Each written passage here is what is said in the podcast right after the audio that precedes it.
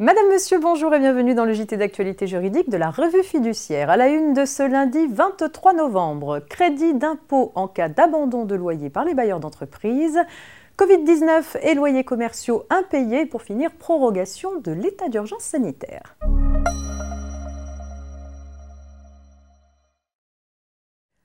Dans le cadre de la conférence de presse du Premier ministre du 12 novembre dernier, le ministre Bruno Le Maire a déclaré que l'aide qu'il avait précédemment annoncée en faveur des bailleurs d'entreprises acceptant de ne pas percevoir une partie des loyers dus par leurs locataires serait renforcée. Ainsi, le bailleur aurait droit à un crédit d'impôt de 50% du montant du loyer abandonné au profit d'entreprises locataires employant jusqu'à 250 salariés.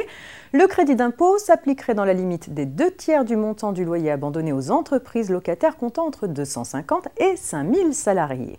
Une disposition à ce sujet sera insérée dans le texte du projet de loi de finances pour 2021 dans le cadre des débats parlementaires.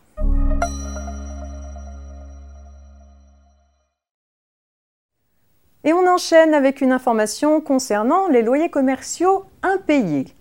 Pour aider les commerces obligés de fermer ou de restreindre leur activité en raison d'une mesure administrative, le gouvernement a temporairement rétabli la levée des sanctions en cas de report ou de non-paiement du loyer et des charges locatives.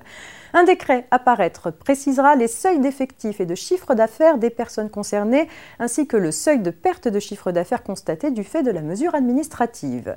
Ainsi, depuis le 17 octobre 2020 et jusqu'à l'expiration d'un délai de deux mois à compter de la date à laquelle leur activité cessera d'être affectée par une mesure de police, les personnes concernées ne peuvent pas encourir d'intérêts, de pénalités ou toute mesure financière ou encore encourir toute action, sanction ou voie d'exécution forcée à leur encontre pour retard ou non-paiement des loyers ou charges locatives relatives à cette période afférents à leurs locaux professionnels ou commerciaux.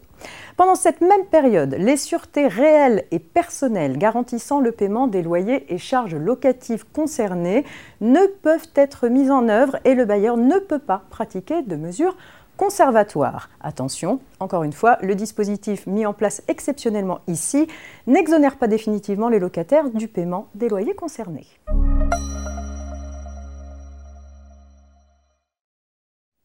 La loi autorisant la prorogation de l'état d'urgence sanitaire et portant diverses mesures de gestion de la crise sanitaire est parue au journal officiel du 15 novembre. L'état d'urgence sanitaire est prorogé jusqu'au 16 février 2021 et le gouvernement peut prendre des ordonnances afin de réactiver ou proroger des mesures sociales dérogatoires et temporaires qui permettent aux entreprises de faire face aux conséquences économiques de la crise du Covid-19.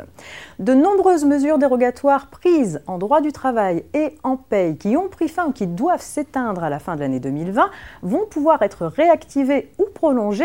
C'est le cas de nombreuses adaptations du régime d'activité partielle qui s'achève au 31 décembre 2020. D'autres mesures ne font pas l'objet d'un renvoi à une ordonnance et sont inscrites dans la loi. C'est le cas du report au 30 juin 2021 de l'inscription sur le CPF des droits à DIF. C'est également le cas en matière d'activité partielle, toujours jusqu'au 30 juin 2021, de la prolongation de la monétisation des jours de repos et du maintien des garanties de prévoyance complémentaires.